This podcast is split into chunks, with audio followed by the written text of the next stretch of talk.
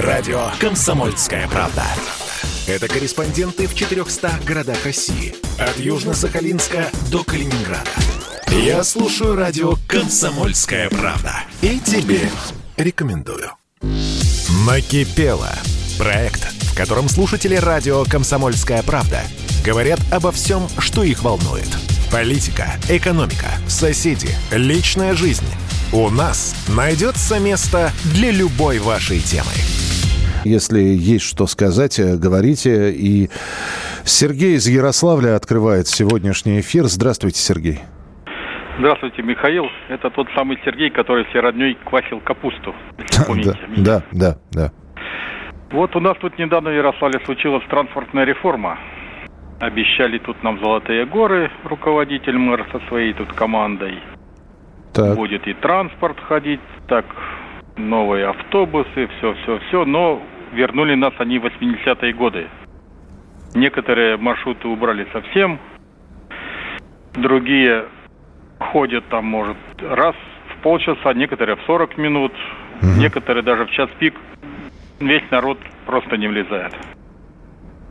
А, ну, хочется спросить, а как-нибудь это отражается в жалобах людей? Ну, там... Ну, что, ну, пишут в соцсетях еще чего-то, я не знаю, тут радикальности только и вот выйти, перекрыть все мосты и дороги, Угу. Кто нас будет слушать-то? Ну, а то, что да, они не... говорят, вот немножко у нас тут что-то не получилось, как бы, но будем стараться.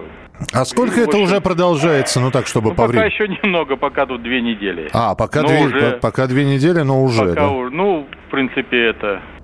Не, ну Раньше ну... можно было с одного района в другой на одном транспорте, сейчас на двух, и, ну, и некоторые на трех. Угу, угу.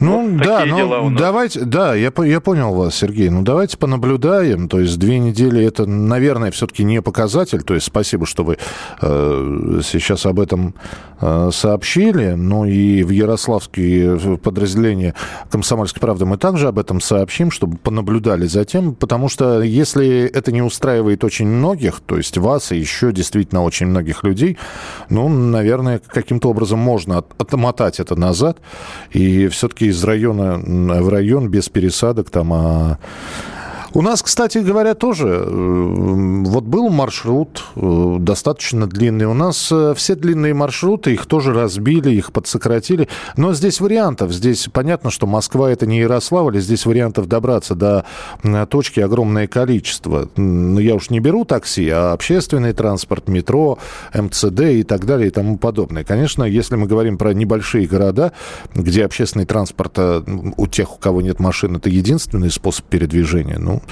Давайте смотреть, будем наблюдать. 8 800 200 ровно 9702. Э, Краснодар, Владимир, здравствуйте. Здравствуйте, Михаил. Здравствуйте. Э, я уже к вам звонил, рассказывал по поводу беспредела в судах. Вот. Ну и хотел бы обратиться также к слушателям просто с элементарной просьбой. Как-то постарайтесь вот подняться над своей мелкой бытовкой – помните о том, что кроме вашей бытовки, ваших дорог, ваших там текущих крыш, есть ценности более значимые, такие как законность, как правосудие, от которых очень много зависит в нашей жизни. Вот. Теперь конкретно. Угу. Нас тут в средствах массовой информации часто ориентируют, что если вас что-то не устраивает, там чиновники и так далее, пожалуйста, обращайтесь в суды. Но суды достаточно давно уже стали попросту, как я уже выразился в другой передаче на всю страну, стали попросту опасными для граждан. Э, в частности, нас вот э, рассказывали в 2019 году, что изменилось законодательство, и теперь сделали отдельные суды кассационные, которые якобы стали независимыми, хотя и физически более труднодоступными. Вот сегодня мне выпала возможность в таком суде поприсутствовать в качестве слушателя. В то же время материалы дела мне были настолько известны, что я к этому делу составлял некоторые процессуальные документы. Вот, и на моих глазах был судьями судейской коллегии Краснодарского кассационного суда совершен явный служебный подлог, абсолютно наглый и неприкрытый. Я считаю, это так оставлять нельзя. Угу. Я им об этом в конце заседания, поскольку я был слушателем, во время слушания выступать не имел права, в конце заседания я им об этом ясно сказал. И даже располагаю аудиозаписью того, что происходило на этом суде, и то, что говорил я. На таких судах, кстати, отменили ведение протокола. Спасибо, да. Будьте да. начеку. Владимир, спасибо. Но ну, э, если позволите, я все-таки добавлю от себя. Вот вы говорите, там, подняться над э, бытовым, и, э, а если не поднимается над бытовым, если человека интересует, что ему есть завтра – это, это абсолютно бытовое. А ему, простите меня за вульгаризм, жрать нечего. Э, и а если у него дома лифт сломан вот уже который год, да, кто-то скажет, мелочевка какая-то. Это, во-первых, да, то есть э, у каждого свои проблемы. Ну, давайте уже вспомним Льва Николаевича Толстого, что все семьи счастливы одинаково, а несчастливы, несчастливы каждый по-своему. И вот про то, что вас раздражают судебная система. Понимаю. И вполне возможно, вы не единственный такой. То, что вы говорите, вот СМИ призывают э, обращаться в суд, но это правда. Потому что вот вы сейчас на весь эфир, вы там третий или четвертый раз в эту программу звоните. Наверняка еще и в другие звоните. Я просто вам напоминаю, 2021 год. Э, вот эта программа, она сделана не для того, чтобы, как в советское время была такая рубрика «Письмо позвало в дорогу». Значит, брал журналист, Письмо отправлялся, перед журналистом распахивались все двери, потому что это был журналист «Комсомольской правды» или газеты «Правда». С ним общались, он обличал и так далее. Сейчас мы примерно в таких же условиях, как и мы, и как и вы. То есть э, нам также могут не предоставить материалы. Поэтому давайте уже оставим вот это вот советское, когда, значит, журнал «Фитиль» мог обличить пьяницу, спекулянта, форцовщика, когда в газетная статья или радиоэфир мог э, на что-то повлиять. Мы, э, опять же, эту программу делаем, да, мы надеемся, что вот этот вот эфир и ваши там сообщения от слушателей могут повлиять на что-то. По крайней мере, тех людей, которые отвечают за ту или иную проблему, о которой говорится в программе «Накипело», эм, а, они возьмут ее на карандаш, они возьмут на заметку. Но, честно говоря, вот э, с советских времен прошло очень и очень много времени, и значимость, э, которую очень многие считают, а я вот в газету напишу, да плевать они хотели, в газету вы напишете или на радио вы позвоните. Ну вот честно, есть такие организации, которые, э, вот им глубоко фиолетово, что вы будете делать. Если они не хотят это делать, они это не будут делать. И здесь уже только исключительно законными путями, потому что над каждым начальником есть начальник. А над, над, над начальником начальника есть один большой начальник. Продолжим через несколько минут. В котором слушатели радио «Комсомольская правда» говорят обо всем, что их волнует. Политика, экономика, соседи, личная жизнь. У нас найдется место для любой вашей темы. Радио «Комсомольская правда». Это самые оперативные новости. Я слушаю радио «Комсомольская правда». И тебе рекомендую. Накипело. Проект, в котором слушатели радио «Комсомольская правда» говорят обо всем, что их волнует. Политика, экономика, соседи, личная жизнь. У нас найдется место для любой вашей темы. Алексей Нижний Новгород, здравствуйте. Э, добрый вечер, Михаил Михайлович. Здравствуйте. Чем ближе к выборам, тем сильнее путофашистское государство показывает свой оскал. Зачищается полностью политическая площадка.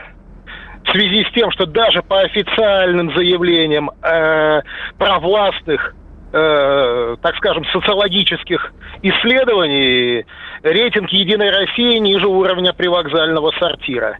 Посажен был Алексей Навальный. Обвинен в экстремизме. Все его каналы все, э, признаны экстремистскими. Так, все, Алексей, кто... Алексей, Алексей, минуточку. Ну, во-первых, давайте э, все-таки э, отталкиваться от фактов. Навальный сидит не за экстремизм. И не был он обвинен в экстремизме. Но все его каналы были обвинены в экстремизме. То есть я говорю, удар сейчас нанесен как по либеральной оппозиции, так и по левой оппозиции. То есть либеральная оппозиция, как бы связанная с Алексеем Навальным, попала под новый антизаконный закон о причастности к экстремистским организациям и не допущена до выборов. Она по, просто на ровном месте э, был осужден Николай Николаевич Платошкин. Просто на ровном месте. Не получил доступа к выборам. Сергею Удальцову усилен административный надзор. Вчера, точнее позавчера, был снят э, с выборов Павел Николаевич Грудинин. Сейчас, сейчас идет атака. Подождите, подождите, но Грудинин связан был там, там с женой, это все связано. То есть... А при чем тут жена? При чем тут жена?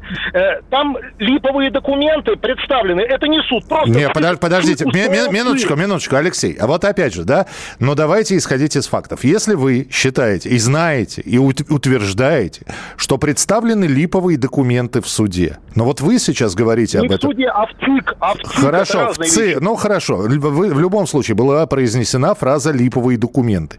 Значит, у вас есть доказательства, что эти документы липовые?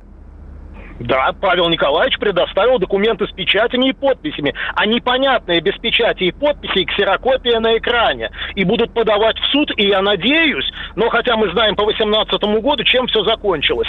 Как говорится, конечно, все узнали, поняли, что вранье про миллиард, просто, но, говорится, ложки нашлись, но осадочек-то остался. Э, идет атака сейчас на Николая Бондаренко. То есть э, попытка обвинить его, опять же, в экстремизме, отстранить от выборов. И новая новость. Вот только что прочитал. Схвачено полицаями. Э, Полицейскими. Да нет, нет, это уже, это уже не полицейский. Тогда, полицейский... Алексей, давайте так договоримся. Давайте. Я же просил без радикализма. До тех пор, пока вы не научитесь, э, ну, полицейских называть полицейскими. Вот. Как вы их э, в обиходе называете, это ваше дело. Для эфира такие слова недопустимы. А я предупреждал в самом начале, значит, э, что выбирайте, пожалуйста, выражение, что ваша точка зрения, она заслуживает уважения, но она не является главной и приоритетной и так далее. Потому что есть довольно большое количество людей, которые не разделяют ваше мнение. Вот обратите внимание, да, я старался вас не прерывать, поправляя в некоторых моментах. Вы, я надеюсь, что высказали все, что хотели. Но помимо вашей точки зрения есть и другие точки зрения. И все-таки полицейских мы называем полицейскими, а режим мы не называем фашистским. Опять же, это ваше личное мнение. На кухне не где-нибудь, но не на всю страну. Потому что вы знаете, что, опять же, зака... в последнее время появилась неплохая такая тенденция, это не к вам сейчас относится, а вообще, что некоторые фейки вбрасывают в интернет, а потом им за собственные слова приходится отвечать. Иногда штрафами, иногда общественными работами. Что, в общем-то, еще раз подтверждает поговорку, что слово не воробей. Поэтому я еще раз, пожалуйста, воздерживайтесь от каких-то радикальных высказываний. Это не очень хорошо слушается в эфире, вот, превращая вас просто в какого-то агитатора, превращая вас в агитатора. И это уже не мнение, это какой-то, знаете, пламенный трибун получается. Вот. А, я понимаю, Навального посадили, Платошкина посадили, но выпустили сейчас, Грудин не допустили до выборов, кипит разум возмущенный. Все понятно, спасибо. Но ведь об этом можно было бы нормальными словами рассказать. Так что, Алексей, простите, что я вас увел из эфира и целых 10 секунд из вашей речи отнял. 8 800 200 ровно 9702. Александр Ростов, здравствуйте. Здравствуйте. Здравствуйте. Да-да-да, слушаю вас. Я в эфире? Да, вы в прямом эфире. Наконец-то дозвонился Михаил Михайлович. А, очень приятно. Пожалуйста. Да-да. А, хотелось бы, во-первых, сказать про ваше радио. Постоянно слушаю и, ну, лестные слова. Ну, накипело, наболело, не знаю, как назвать. Давайте. А вот скажите, пожалуйста, такую вещь. По поводу вот э, прививок этих.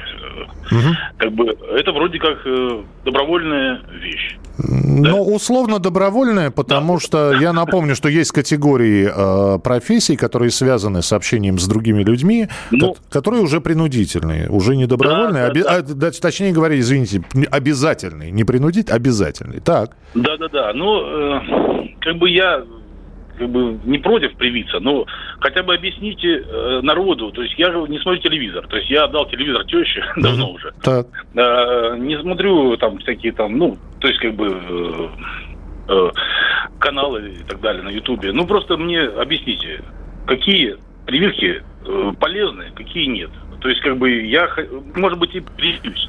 Я вам, Но... Олег... да, Александр, давайте, я вам так, вот просто времени не так много. Я вам очень просто да, на своем собственном примере. Э, не потому, что я работаю на радио «Комсомольская правда». Не потому, что я, глядя в глаза Анне Юрьевне Поповой, главе Роспотребнадзора, э, значит, сказал, что я привьюсь. И пошел я прививаться. Не потому, что на, меня, на мне сработала пропаганда или на мне, наоборот, не сработала пропаганда. Не потому, что у меня есть начальное там медицинское образование, и я понимаю, что привитый человек – это лучше, чем не привитый. Я вам объясню, почему, что стало последней каплей, почему я пошел прививаться. А дальше уже решайте сами. Три человека, которых я знал довольно близко. Один из них мой друг, двое, я друзьями их не могу назвать, но это, это достаточно известные люди и хорошие люди. Они скончались. Они скончались от э, коронавирусной инфекции. Э, причем их возраст был от 40 э, до 60 лет. И, и вот это вот стало последней каплей. Когда я, когда я понял, что снаряды рвутся все ближе и ближе, я пошел и сделал себе вакцину. Да, я также понимал, что вакцину нужно изучать три года. Да, но я понимал, что моя работа – это не просто сидение за микрофоном и ведение эфира. Я перемещаюсь по городу, я веду мероприятия, на которых находится достаточно много людей. И именно поэтому я понял, что мне так будет безопаснее. Я прочитал про вакцины. Меня все устроило. Последствия, я был к ним готов. Э, я рассказал врачу, чем я болел, чем я страдал, э, какие у меня есть хронические болячки. Они после 40 наверняка есть у каждого. Вот и все, вот, вот мой выбор. А, и не было такого, чтобы на радио сказали, а ну-ка вот все привейтесь, и иначе никакого эфира вам не будет. Такого не было. Это мой выбор, осознанный выбор. Моя сестра э, родная, после того, как я привился. Она три месяца не прививалась. Я все говорил, ты почему не прививаешься? Она говорит, я пока не считаю нужным. Через неделю она, да, в, в эти выходные она делает вторую вакцину. Я не давил, я не рассказывал, я э, не пытался какие-то аргументы за или против привести. Она тоже сама к этому пришла. Поэтому у, у всех своя голова на плечах, информации много. Для того, чтобы там телевизор-то и не нужен, чтобы какие-то основы о вакцинации знать. 8 800 200 ровно 9702. Но еще раз, для того, чтобы всем было понятно, друзья мои, решите для себя сами самостоятельно. Не призываю, не отговариваю, поэтому все взрослые люди нас слушают. А, так, а у нас, у нас полторы минуты. Андрей, да? Э, Андрей Екатеринбург. Здравствуйте, Михаил Михайлович. Здравствуйте. Вот я хочу сказать это самое. Вот вы рассуждаете, там можно пожаловаться начальству. Понимаете, как получается, что отправят к начальству, начальство скажет отменить дело, отправят э, опять вниз, там опять отменят, и так будут по кругу гонять. Это вы про уголовные дела, про судебные дела, да? Да так про любые дела. Андрей, я не про начальство говорю, что нужно идти к начальству. Просто у каждого районного суда есть свое начальство наверху. А над каждым районным начальством, которое наверху сидит еще над ним, есть свое начальство. И так вплоть до Верховного суда. Просто когда люди говорят, там звонят на радио и говорят, вот помогите, ну, друзья мои, ну мы не сможем составить вместо вас исковое заявление – но мы, не, опять же, за те две минуты, которые у нас есть в эфире, я просто не... И, и ни один адвокат не вникнет в ваше дело. Если вы считаете, что правда на вашей стороне, ну возьмите, есть бесплатные юридические консультации. Ну сходите вы хотя бы, опишите юристу свою ситуацию, он вам скажет, есть перспективы выиграть это дело или нет. Мы продолжим через несколько минут. Накипело. Проект, в котором слушатели радио «Комсомольская правда» говорят обо всем, что их волнует. Политика, экономика, соседи, личная жизнь. У нас найдется место для любой вашей темы. Радио «Комсомольская правда». Это споры и дискуссии в прямом эфире. Я слушаю радио «Комсомольская правда». И тебе рекомендую. Накипело. Проект, в котором слушатели радио «Комсомольская правда» говорят обо всем, что их волнует. Политика, экономика, соседи, личная жизнь. У нас найдется место для любой вашей темы. Ваше сообщение. Два года задаю вопрос по прямой линии Путину насчет нормы накопления мусора. Ее увязали с площадью квартиры, а не с количеством проживающих. А мусор – это результат жизнедеятельности человека. Убеждаюсь, что прямая линия – это фикция, выбирают удобные вопросы, а на людей с их бедами плевать. А, Ирина Владимировна из Московской области, а я не совсем понимаю, в чем у вас э, беда. У вас в одной квартире проживает шесть человек – или, или как? Вы... Я просто сейчас читаю. Норма накопления ТКО, твердых коммунальных отходов. Э, значит, это средний объем образования твердых коммунальных отходов, приходящийся на одного человека в течение календарного года. Я, честно говоря, из вашего сообщения не совсем понял. Вы одна квартира большая, платите много? Вас много, квартира маленькая, вы платите много. Будьте добры, поясните, пожалуйста, в чем все-таки суть вопроса. 8 800 200 ровно 9702. Э, вы, конечно, не зачитаете, но мое мнение такое. Колхоз – дело добровольное. Хочешь – пойдешь, хочешь – прививку в лоб. Э, Павел, да, колхоз дело добровольное. Но на самом деле колхоз дело добровольное. Это, как вы понимаете, и, и фраза-то с изрядной долей сарказма. Да, были э, собственники э, во времена колхозов и совхозов. И жилось им при советской власти единоличники, то есть которые вел единоличное хозяйство. Вот. Э, знаете, я вам э, советую прочитать про Федора Кузькина. Э, по-моему, Можаев написал, да, вот как Федор Кузькин решил из колхоза уйти, вот, и стать единоличником. Ну, это вот по поводу колхоза дело добровольное. 8 800 200 ровно 9702. Дмитрий, Тульская область. Здравствуйте. Э, добрый вечер, э, Михаил. Здравствуйте. Мне вот 53 года. Сегодня э, я в Москве работаю в Москве, там живу в Тульской области. Вот, вот, ну, у нас зарплаты вот 20 тысяч. Сегодня передачу слушал, езжу по Москве. Про Елена Афонина вела, про пенсионную, про, про пенсию. Угу.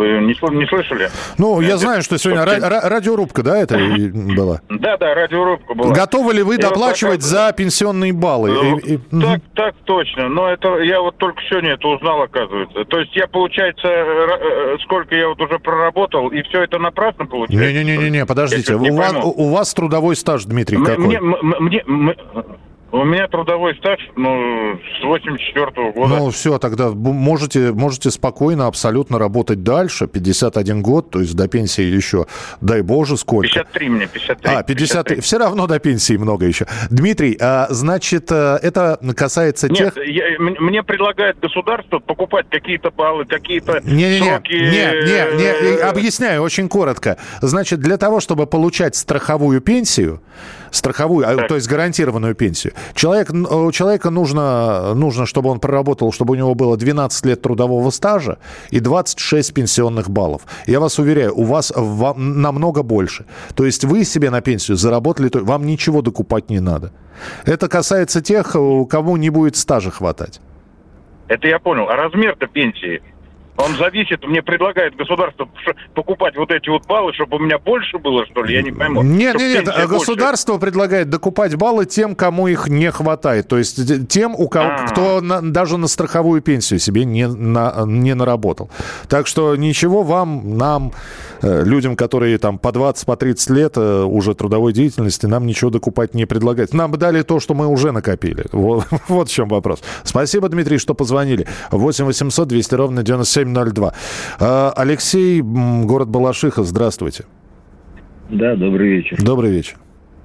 Ну, я как представитель многодетно, э, многодетной диаспоры, нас таких немного по России, а демократическая э, ситуация сейчас в стране очень тяжелая.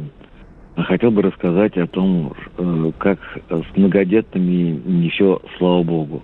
Потому что со стороны постоянно слышу, вот многодетно помогают, вот многодетных поддерживают, вот многодетных э, то, еще. А у меня уже 20 лет стажа, как родился третий ребенок. У меня их пятеро сейчас в семье. Ух ты. Из... Да. Нет, это нормально пятеро детей. Это не ну, знаете, я как человек, который одного-то ребенка, да, и я понимаю, что насколько, насколько это ответственно. Так. И это очень ответственно, потому что каждый ребенок уникален, каждый ребенок талантлив, каждый ребенка надо довести до ума. Но не, не, в, не об этом разговор. В чем поддержка государства? Да, конечно, платят деньги, когда при рождении второго, третьего ребенка. Да, есть материнский капитал, который, ну, на самом деле применить никуда нельзя. Мне наиболее актуальная проблема – это решение жилищной проблемы.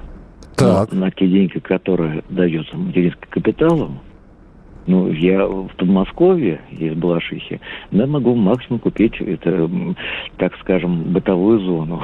Ну, я понимаю, да, это 600. Сколько сейчас?